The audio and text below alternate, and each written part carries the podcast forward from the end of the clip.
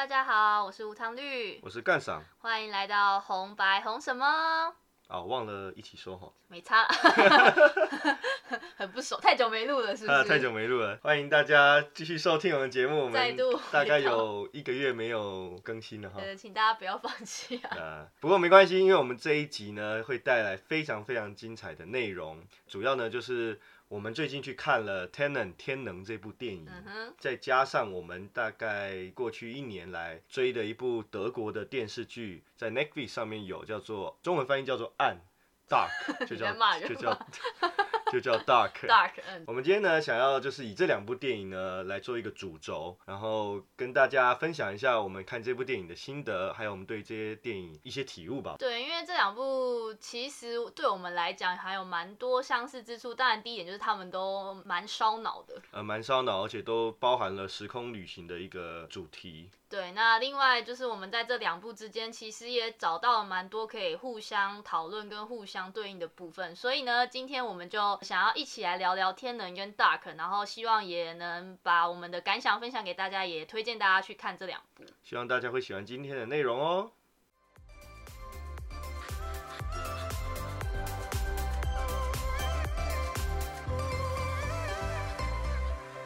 天能，我们是在奥地利上映的第一天的第第一一场，我们就去看了。我们因为我们两个都蛮喜欢 Christopher Nolan 的，就觉得好了，好久好久没有去电影院看电影，因为疫情的关系。经过这么长的时间，我们就把第一部电影在电影院看的电影献给 献给了天能，献给诺兰导那演。我先讲结论，好，我觉得非常非常值得去看，因为即使我们是看的是纯英文版，然后是没有字幕的，呃，德配德文字字幕的，幕的，对，但是我觉得并不影响大多数的观影体验。嗯呃，我们是看 IMAX 听的，它的整体的特效不能说特效了，就是视觉效视觉果，效果，对，然后包括音效啦，包括剧情都很好理解，而且非常的震撼，而且很多很多的细节可以给未来十年的嗯影评人去挖掘。所以非常非常推荐，如果还没有看的人呢，可以赶快去看。那我们今天呢，前面的第一个部分呢，其实不会有太多的剧透，所以大家可以放心的收听。等到我们准备要剧透的时候，我们会提醒大家。那就希望大家可以先去看完，包括 Dark，包括天能，嗯再来继续听我们的下半部分。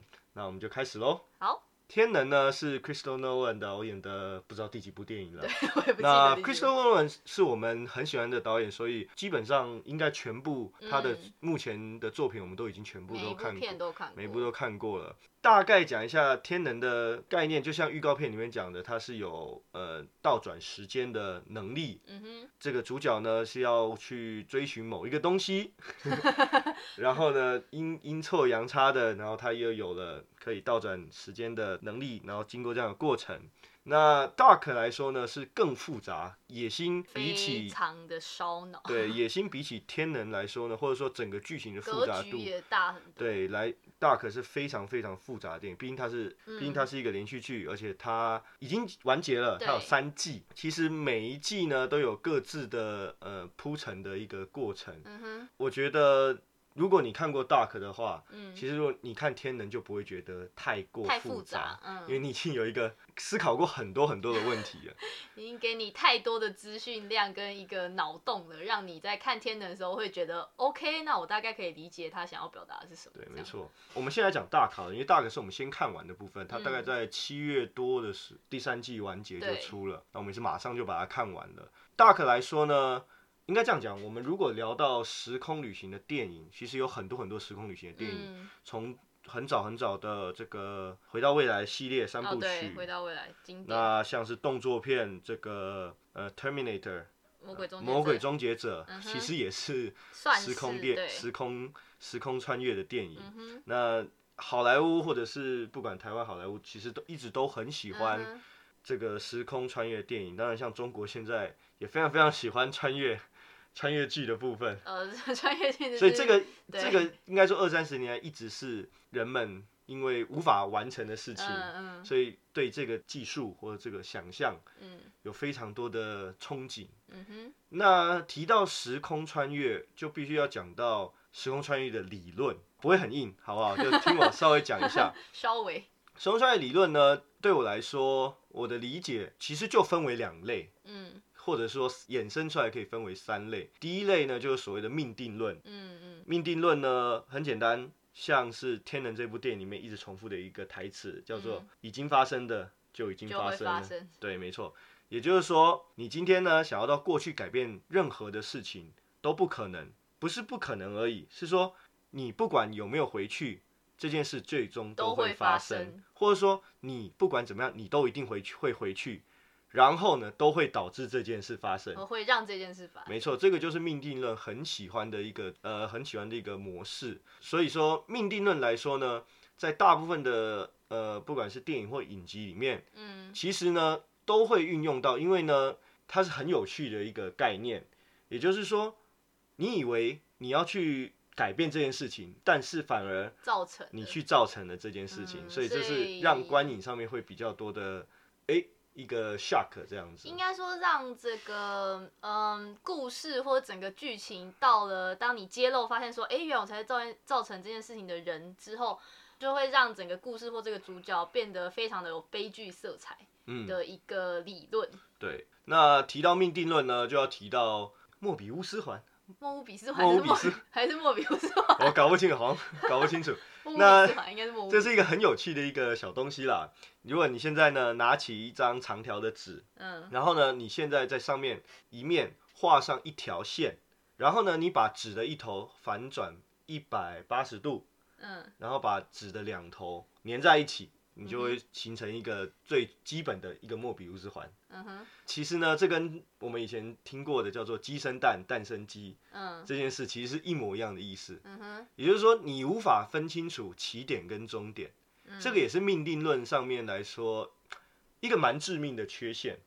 嗯哼我自己认为，因为大部分的电影，如果你参照了命定论，你永远无法改变电影的走向或是剧情的走向，嗯因为一切的走向都已经注定了。嗯哼所以呢，我就要提到另一个东西，叫做祖父悖论。嗯对，这非常的祖父悖论呢，会是大部分的时空穿越电影采用的模式。你回到过去，把你的祖先们杀死之后，嗯你就不会出现。这个就是这个就是遵守了祖父悖论，嗯遵守了祖父悖论这件事情。也就是说，未来的时空，或者是说时空，可以因为过去的事件被改变。嗯对，这就是祖父悖论。因为剧情需要发展嘛，对所以祖父悖论当然是比较好用在剧情的发展上面。嗯哼鸡生蛋，蛋生鸡，也就是说命定论这件事情呢，其实呢有一个解套方法，也就是我们现在很熟悉的遇事不决 量子力学量子力学，没错，就是如果使用了平行时空的理论，嗯，因为量子力学就是我也不知道怎么解释，我也不是 完全不懂你也不。是量子力学专家 no no no no，但是平行时空的理论呢，就可以很好的弥补命定论的缺陷。嗯也就是说，你在做任何不同决定的时候呢，你都会造就出一个新的平行时空。嗯那在这个平行时空里面，就可以改变未来。其实你不是改变，而是是创造一个新你创造了一个新的嗯未来。这个是平行时空的理论，那也在很多的呃影集或者是电影里面也都会有类似的出现，对啊。一个比较简单的例子就是，如果以刚刚回到过去杀死祖父作为一个举例的话，平行时空里面就是等于说，当你今天你回到过去杀死你的祖父，但你还是会存在，因为呢，你创造出了一个你祖父过世了，然后没有、嗯没有你爸，没有你的一个时空，可是你本来的时空就是你还是存在的。对，对，这个就是简单的一个平行时空理论。所以我们不要探究太多，深究很多东呃，西。毕竟我们也不是专家，我们也就是对对对 对看对了解一些东西而已。那我觉得蛮有趣的一件事情，就是我们可以跟大家讲讲，其实蛮看过蛮多的穿越时空或者时空旅行的电影。嗯对，然后我突然发现一件事情，叫做命定论的英文原文就叫做 predestination。哦，对，predestination 呢，其实呢是一部电影。的名字部非常的这一部电 影非常的好看，它是改编自菲利普·迪克，一个美国非常有名的科幻小说家，嗯，他的原著小说，呃，忘记名字了。哦哎，是梦见电子羊的，不是？那那那那个是那个、啊那没有没有，梦境电子羊是是另一个 Blade Runner，对对对，对，那个跟时空旅行没有关系。Predestination 呢，反正您可以再查一下。这部电影呢，是我看过少数少数啦，唯一遵守了完全的命定论的电影 对，影，很可怕，很可怕的电影，看完是细思极恐的电影，哦，超可怕。呃，非常非常的好看，当然有一点闷，但是剧情其实是非常精彩的，就一定要有耐心把它看下去，对对对最后真的会让你非常的惊吓，惊吓。基本上是惊吓，我自己对觉得。那我们聊了一些关于时空电影的，嗯嗯，那我们还是要回到今天的主题，就是天能跟 Dark Dark 之间的一些，不管是对比，反正就当做综合起来聊嘛。嗯，好。先讲讲你看完天能之后的无雷心得。呃，我自己是在嗯看完这部片的时候，其实当然因为嗯没就是没有中文字幕的辅助，然后英文我也并不是真的非常好，所以我其实也在进去看之前，我就已经有打算说。算了，我就好好的享受我这两个半小时，我就我就看吧，我就也不要细管说他到底中间在解释什么东西，反正我就看就对哎，了。没想到诺兰就很照顾到我们的心情。没错，对，那当然就是我想很多人也会提到，就是他其实在很开始就是一直告诉过你说，时时间的逆行这种东西到底是什么东西，你不要去理解它，你去感受它。那当然我就非常的遵照 他这个诺兰导演他的原文是讲 Don't Don't try to understand it, try to feel it。对对，所以我非常的遵照就是诺兰导演给我们的指令，我就非常认真的体验完。看完时候，我非常非常的喜欢，应该怎么说？呃，我觉得你在没有了解他所有台词的情况之下，我还是非常 enjoy 这部电影，而且我觉得非常的精彩。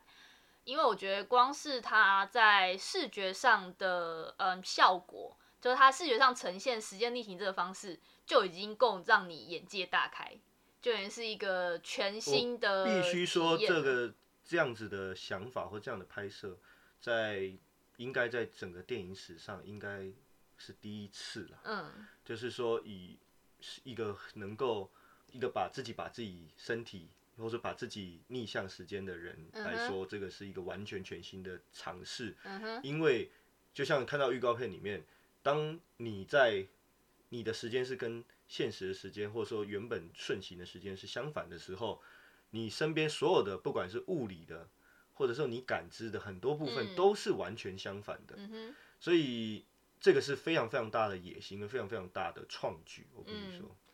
而且我觉得其实他在里面并没有太隐藏，就是要藏很多的伏笔或是秘密。我觉得他都是很清楚的直接告诉过你，就是他前面讲过的一个东西，他后面就是会再演出这个东西，会让你有呃首尾呼应的感觉，而且是解释的蛮清楚的，蛮明显的。对对对，而且你要再次强调，我们是在没有太多的等于说对白的辅助下面，我们其实也完全看得懂这部电影，因为它的影像的解释就非常的非常的清晰。嗯，对。所以我觉得，嗯，其实就是大家不用害怕说，我、看这部电影会是很烧脑、看不懂啊。就我自己的观影体验，我会觉得，呃，这部电影当然有非常多的细节，我会想再重看，所谓二刷、三刷。可是呢，我觉得大家也不用害怕说，哦，如果看不懂怎么样，真的不会，还是非常非常的精彩。嗯，这个就像我刚才提到这个逆行这件事，其实我觉得像我知道小说里面有一个理论叫做陌生化理论，嗯哼，这个好像是俄国人提出来的，就是一个他的解释其实就是，嗯，尽量建立一个观众无法感知，或者说观甚至是现实世界上无法感知到的一个场景，嗯哼，就像是现在的时间逆行，在现实世界上无法达成的，嗯，然后以此去呈现，不管是小原始是小说的呈现，那在电影里面就是影像的呈现，嗯。是让一定会让观众非常着迷的部分。嗯，这个是我觉得天能的确在挑战观众对于生理时间的感知。嗯，我，们知道时间本来就是相对的，对，时间就像这部电影，它甚至可以逆行。如嗯果在某些科技成熟的条件下是可以的，但是我们的生理时间的感知就是我们正常人嗯，时间就是顺行的，对，时间基本上也是等值的，嗯也就是我过了一分钟就是一分钟，没有什么好说的。嗯，对，但是诺兰的电影其实一直挑战大家对于生理时间的感觉的部分，嗯不是时间真实的意义，是嗯时间的感觉。嗯哼，我们之后会再提，再再再解释这个部分吧。嗯，好，嗯我也讲讲我的感受好了。好，我觉得这部电影，嗯，我必须说，也许没有像呃其他部电影我这么这么的着迷，嗯哼，但是光是他拍摄时间逆行的这个手法，嗯然后大家了解，在这部电影里面有还有动作片，嗯，动作的部分，然后还有嗯嗯比较大场大场面的部分。嗯那对我来说，我在看的时候，我就一直在想，哇，他如果你要想这么大的场面，嗯然后有些人是逆行的，包括像预告里面看到的飞车追逐，嗯。我们如果看。其实好莱坞电影里面，飞车追逐已经拍到快要烂掉了，可能对。拍了三四十年无数了，的在拍。无，数的方法拍飞车追逐，嗯。有很多很多方法，但是真的是第一次有这样子，等于说一个是顺行的时间，一个是逆行时间，嗯一台车是顺行，一台车是逆行，这样子的嗯哼。拍飞车追逐，的确是完完全全的，光是这样的场景让我很惊艳，因为你要知道这样子是一定，你用不用想也知道。它一定是一台车要正着开，一台车要倒着开，拍这部 拍起来拍才会有这个画面，这个画面，才会有这个画面，所以我我很佩服这样的野心，嗯。而且我们也大家也知道，诺兰是出了名的讨厌用 CGI 特效的人，实景实景拍摄，他是一个实景拍摄派的，而且他还是用胶卷拍摄的，嗯。也就是说，他是在很多受限的情况下，他要拍摄出这样在这样的效果，甚至是 CGI 的使用 CGI 的这些电影都没有办、嗯没有也不没有尝试过的效果，嗯。所以是非常非常的，呃，在我对我来说，对于拍摄这一方面，我是非常的喜欢的，嗯，因为甚至嗯挑战了他过去大部分拍摄的手法。就等于说他这次用了呃一个所谓实景拍摄来做一个非常视觉上的挑战，我就是一个他自己也是技术上的一个把自己逼到极限那种感觉，就是因为你要想，除了你刚刚最简单，就是有一部车车要正正着开，有一部车要倒着开，这样子简单的逻辑，其实你要想，只不过整个场面他要。导演的场面调度、人的走位、摄影机的拍摄的所有这些细节，你都必须要想到这件事情。那我自己想起来是觉得，哇，这个非常的要很好的逻辑跟很好的安排、很好设计，没错，才能够完成这件事情。没错。所以这个是我在看的时候，我们现在只看过一次，我们在嗯第一次看的时候我的观的。心得，那我们就接着再聊聊《Dark 这部剧吧。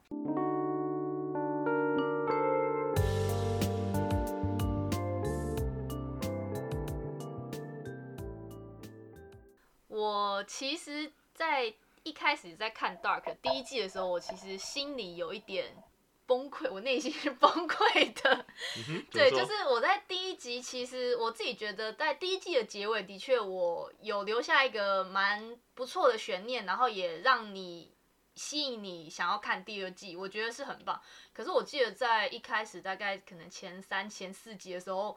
我都快崩溃，因为我很脸盲。嗯，就是里面的角色非常的多，然后嗯人物关系还蛮复杂，就是因为呃，我简单讲一下，Dark 它其实是围绕在嗯、就是德国某一个小镇，它四个家庭之间的故事。嗯那因为四个家庭之间，他们有不同的家庭成员，然后可能呃会有某些人会有一些感情关系啊，某些人可能会有一些过去可能会发生一些事情，就是会有一些你知道人际关系上的纠葛。对，然后所展开的一连串就是关于呃时空旅行的这个故事。对。对，然后当然中间也包含了，就是应该也包含了有一些神秘事件吧，应该说它是以神秘事件作为开头。对，然后作为展开的。对。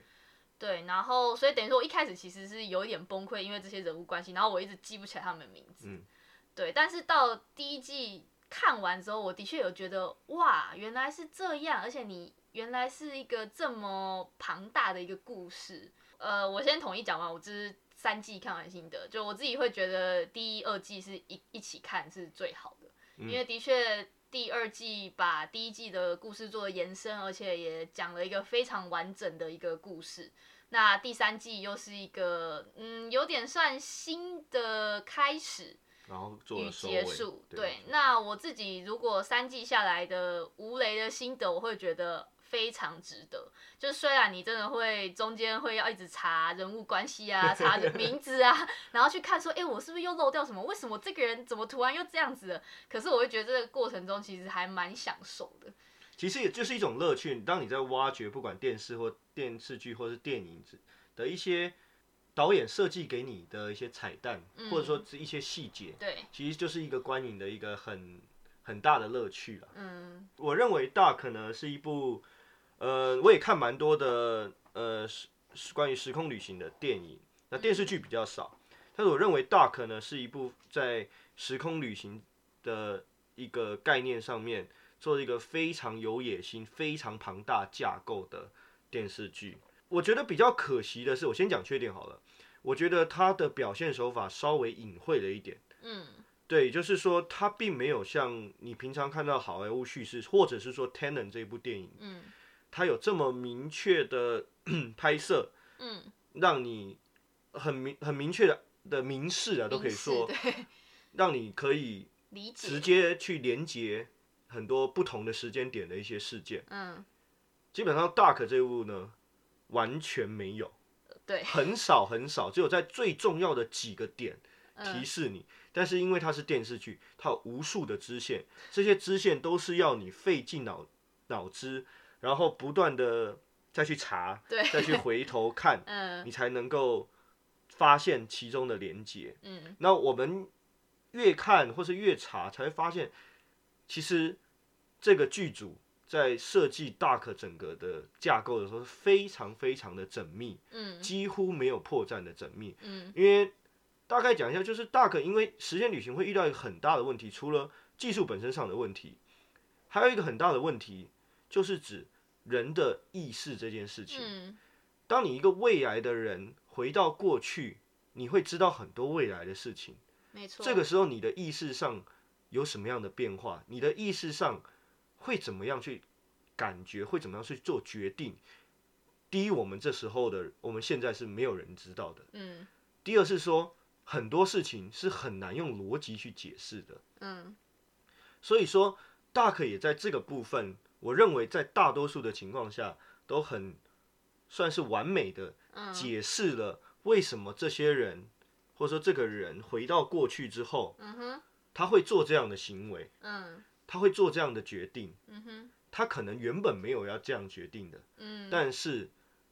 他后来因为某些原因，嗯哼他改变了，他去做了这样决定。这些的细节，也就是说，人的心境转变，或是人的人物人物的这个动机上面，哦动他机，他有非常非常缜密的规划。那我觉得这个是最难，因为我认为即使像 Tenet 都没有做到这点。当然，Tenet 是一部电影，它只有它不是只有，它有两个他 两两他有两个半小时，它有两个半小时的时间，但是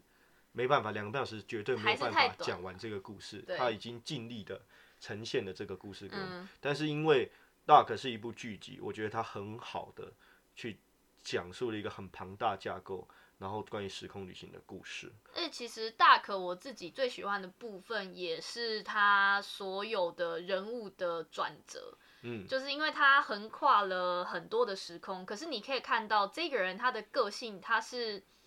嗯一致的，他做的决定是符合他这个角色的个性的。那他之后的转变其实也是延续了这个角色，但是你可以看得出来，就是他并不是突然某一某一天突然变了一个人，他这个角色是有一个过程，他是因为经历了什么，他转变成了怎么样的人，他的想法怎么样的改变。我觉得他在这个人物的设计上。转变的设计上是非常符合逻辑，而且是情理之中的，就是你完全可以体会。所以我觉得他在嗯 Dark，我自己最喜欢是他人性方面的设计，我非常喜欢。因为相较于相较于 Dark，Tenet 在这一次在感情的处理，在人物的设计上面非常的平面，非常的没有特色，或者是说几乎没有什么的交代。嗯，我觉得是因为他这部电影本身他要讲的这个叙事已经是需要大量的解释，嗯对，观众才能理解，所以他就必须牺牲掉对人物塑造的这个部分，这是我觉得蛮可惜的。因为当然，Christopher Nolan 一直对于人物塑造并没有太深的造诣吧，可以这样说，就是他的人物并不会太过的立体，嗯。尤其是配角们几乎是平面的，对，就是你该干嘛就干嘛。嗯嗯对，但是比较这一部呢，比较前几部来说又更平面，这是我觉得这一部戏蛮可惜的地方，嗯，因为几乎嗯你几乎找不到主主角或者是任何人的动机什么的东西。但是 Dark 来说，不管不只是主角，甚至是很多配角，他都会每个人都对人物的嗯动机的交代、心理变化的交代都非常的嗯嗯清楚。心理变化这一点，再次强调，它是一个横跨非常多个时代，也就是说，他小时候，他长大，他又回到小时候，他长大之后回到小时候，这些的变化，嗯其实都包含在导演的呃这个这个这部剧里面嗯哼，的的思考范围之内，所以是非常非常不容易的一个非常宏大跟嗯充满细节的一个。对对对，当然这部剧非常非常的闷，几乎有点像在说教似的，在告诉你一个故事。觉得比较诗意，哦，诗意，对，这很是很好。对，因为它不到艺术性，但是它非常的诗意。因为就像我们刚刚提到，它其实有很多东西用非常非常隐秘的，或是隐甚至有点隐藏了的手法来暗示你这个东西。可是等于说你要去深深的去挖掘、去解析，就像你在解构一首诗一样，你要去嗯努力的拆解它之后，你才会了解到，哦，原来他那时候给我们这个镜头，或是他给我们看了这个东西的意义在哪里。然后加上，嗯，他的拍摄手法，如果是以普通的剧集来说，当然是非常的艺术。可是它其实又不是艺术片，因为它是一个很强，它有很强大的剧情作为基础。它以剧情作为推导的，它对并不是以艺术画面作为推导的。对，所以我们非常的推荐大家也可以去看一看《Dark》这部剧。嗯，当然，这部剧它的整个基调是非常压抑、非常沉闷，然后甚至可以说有一点缓慢的节奏。嗯，所以要非常有耐心去看，大大家有心理准备。要有一点心理准备。嗯那 Tenant 嗯，也非常非常推荐大家赶快去戏院看，尤其一定要进戏院看，因为很值得。很值得。因为疫情期间，我认为这部片的出现有点像是戏电影院的救世主，对，他吸引了观众再一次的走进剧院，戏回到戏院，回回到戏院去观赏一部真正很值得在戏院观看的。嗯，真的非常值得，我觉得。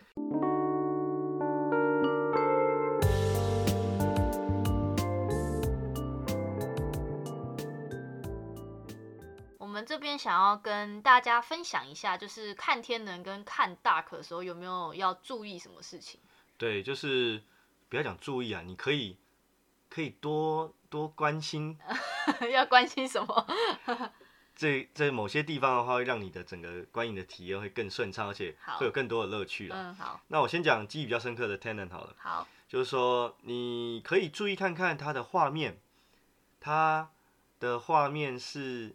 正的，是反的，然后反的人的动作是怎么样，嗯，正的人的动作是怎么样，嗯这嗯是可以注意的。你也可以注意到很多的小细节，比如说几乎是任何一幕啦，包括前面你会看到，嗯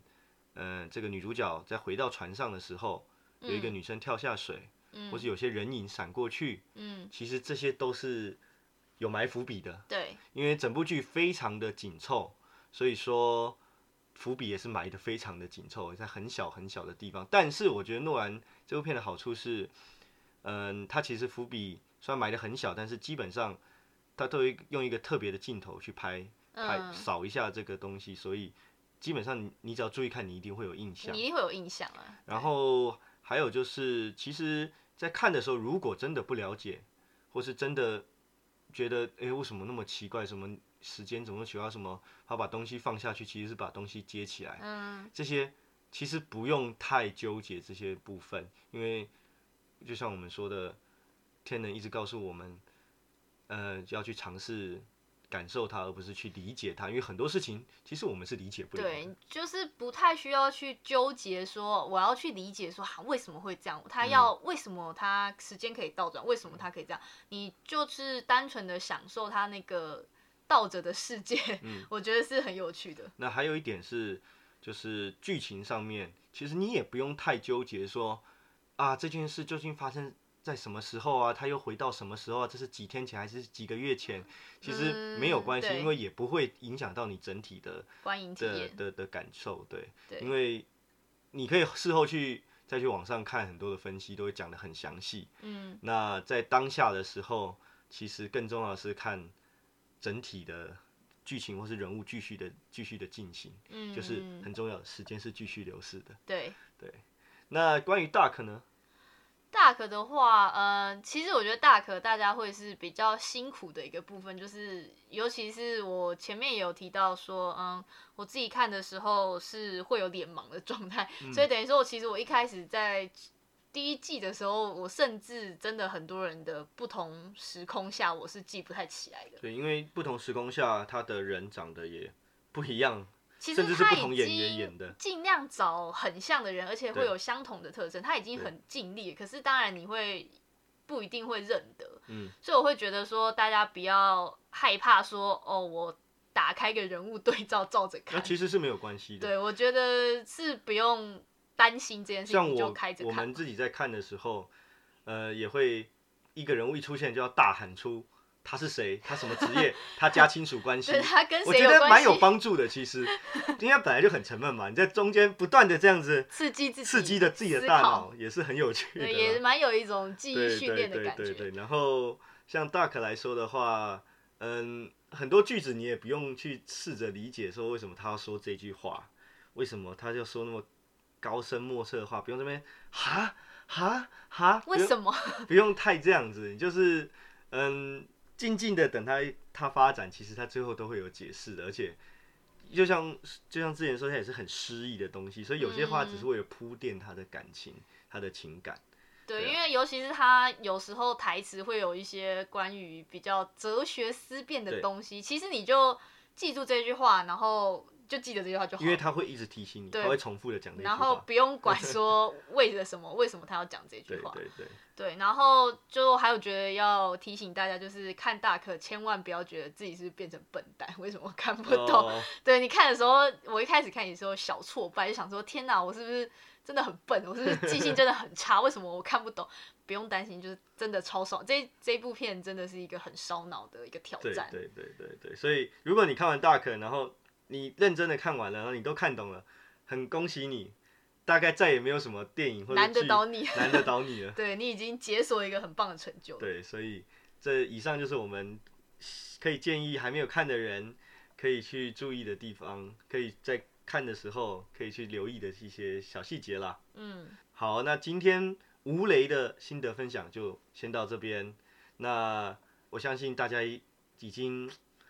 已经跃跃欲试，想要去看了。那如果你已经看完了，那很好，因为下一集我们的下集嗯。就会来做有雷会爆雷的心得分享，对。那一会更深入，也会有更多我们自己独特的观点，因为嗯，毕竟你在说想法的时候总是会提到剧情嘛，对，所以，总会提到很关键的剧情，所以如果你已经看完了，就赶快继续听我们的下一集吧。我这边可以讲一个我想到 关于天能，就是呃高速公路这个一个很烂笑话嘛。好，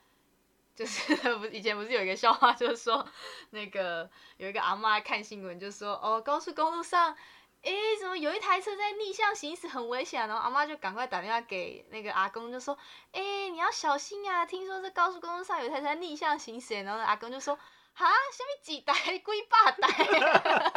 就是我看你看天能的 看天能那个高速公路的想到了一个很烂笑话，可是很符合的，很符合，你不觉得吗？很有趣。为什么呢？为什么有人在路上逆向行驶？他时间反转了啦，阿公被还路啊！他连环路了免，他环时间他过了旋转门的啦。好，这就是今天用一个烂笑话收场。对，那欢迎大家可以到我的粉丝专业无糖绿我想少冰，或是到我的 Instagram 来跟我们做更多的互动哦。以上是红红白红什么？我们下次见，拜拜。拜拜。